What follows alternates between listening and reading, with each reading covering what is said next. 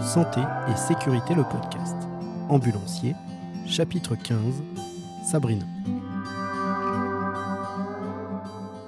Alors un jour, j'ai entendu dire qu'on recrutait euh, donc au SAMU. J'ai eu la chance de pouvoir euh, postuler j'ai eu la chance de, pouvoir rentrer au SAMU et de devenir ambulancière au, au SMUR donc où là euh, ben, l'hôpital m'a payé la formation pour le permis poids lourd, ce qui est obligatoire, ce qui est obligatoire pour être ambulancier SMUR. Ensuite, j'ai fait la formation de conduite rapide, qui est un stage de pilotage qu'on fait pendant 48 heures sur le circuit du Mans.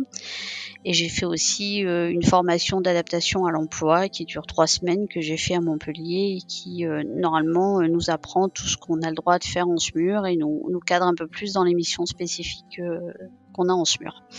Et donc bah là, c'est un travail très différent quand même du privé puisqu'on intervient en général sur des situations assez graves.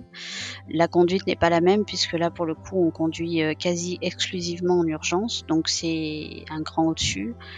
Les véhicules, évidemment, on a des, véhicules qui sont beaucoup plus puissants, donc euh, ça, clairement, moi, c'est mon kiff d'être au volant d'une grosse voiture euh, et de pouvoir conduire vite. C'est euh, c'est la partie sympa aussi du métier. Et professionnellement, c'est super intéressant puisqu'on on est au sein d'une équipe médicale où donc on apprend plein de choses, on apprend tous les jours et il y a en général une très bonne ambiance et on forme vraiment une une véritable équipe où il n'y a pas vraiment de, il n'y a pas vraiment de hiérarchie, même si le médecin reste évidemment le chef de l'intervention, mais ça se passe toujours, euh, toujours en, en, super bonne intelligence et bonne entente, et donc c'est, euh, c'est hyper, euh, hyper gratifiant. c'est vraiment, c'est vraiment un super job.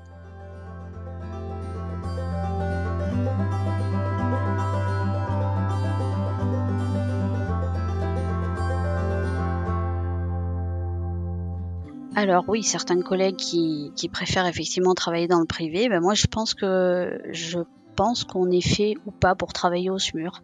On est confronté quand même à des situations qui des fois sont gravissimes, où on peut être en contact avec euh, notamment des enfants ou une population jeune qui décède sous nos yeux, etc. Et je pense qu'en en fait on est on est fait pour ça ou on l'est pas, on le supporte ou on le supporte pas, on le voit très vite en arrivant au SMUR. Soit effectivement on n'est pas affecté par les situations dramatiques euh, euh, qu'on prend en charge et tout va très bien, mais j'ai eu certains collègues effectivement qui qui euh, ne supportaient pas en fait euh, la pression, ne supportaient pas de voir la, détresse extrême des gens et qui du coup euh, ont arrêté de faire du SMUR et qui sont qui sont retournés faire du transport programmé, ce qui leur convenait plus. Donc ça après c'est je pense que c'est vraiment une question de personne et c'est vraiment lié au ressenti de chacun et je sais pas, on n'a peut-être pas tous la capacité d'arriver à se détacher. Euh, je pense qu'il faut avoir un, un, détachement quand même euh, sans manquer d'empathie lorsqu'on est sur l'intervention, mais en intervention, je pense qu'il faut se mettre euh, en mode technique. On est là pour intervenir, on est des techniciens. On laisse un peu le, le côté émotionnel justement de côté pour pas être paralysé et pour faire être le plus efficace et le plus rapide possible.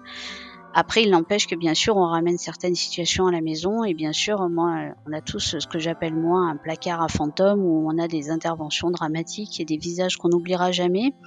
Mais pour autant, euh, je pense que si ça impacte la vie personnelle et que et que ça nous impacte moralement, je pense qu'il faut pas, il faut pas rester dans ce métier-là parce que sinon, sur le, le, moyen et le long terme, je pense que c'est dévastateur psychologiquement. Donc euh, voilà, je pense qu'on a tous euh, des capacités différentes. Euh, moi, en tout cas, le SMUR, euh, c'est ce qui me convient.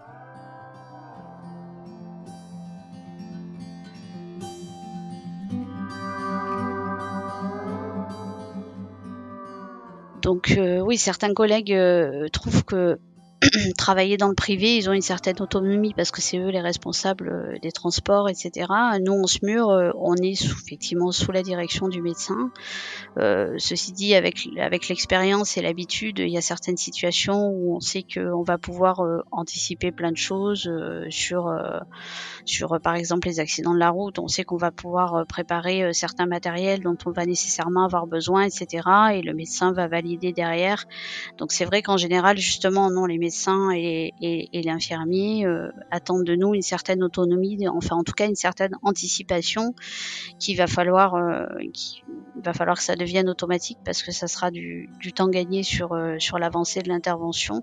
Donc on a on a quand même une, une, petite autonomie, mais encore une fois, ça reste du travail en équipe.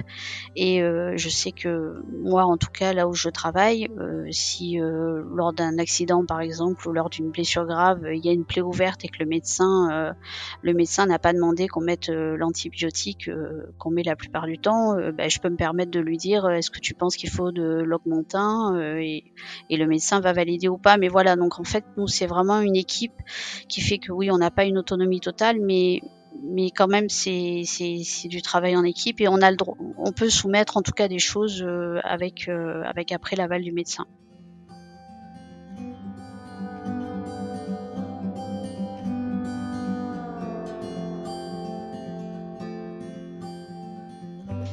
Alors être ambulancier SMUR, est-ce que c'est une autre facette ou est-ce que c'est une évolution du métier d'ambulancier? Euh, bah, une évolution, oui. Alors, on, acquiert d'autres compétences et d'autres connaissances, mais qu'on acquiert euh, globalement euh, par l'expérience. Donc, je pense que, encore une fois, un ambulancier qui est capable de supporter la pression, qui n'est pas paralysé, qui s'agène pas au niveau de la, de la conduite et pendant l'intervention. Donc, quelqu'un qui supporte bien la pression du moment qui qui va être du moment où il est formé euh, et qu'il acquiert l'expérience, euh, il sera un ambulancier, euh, un bon ambulancier SMUR. Donc, est-ce que c'est une question de d'évolution ou si c'est une autre facette?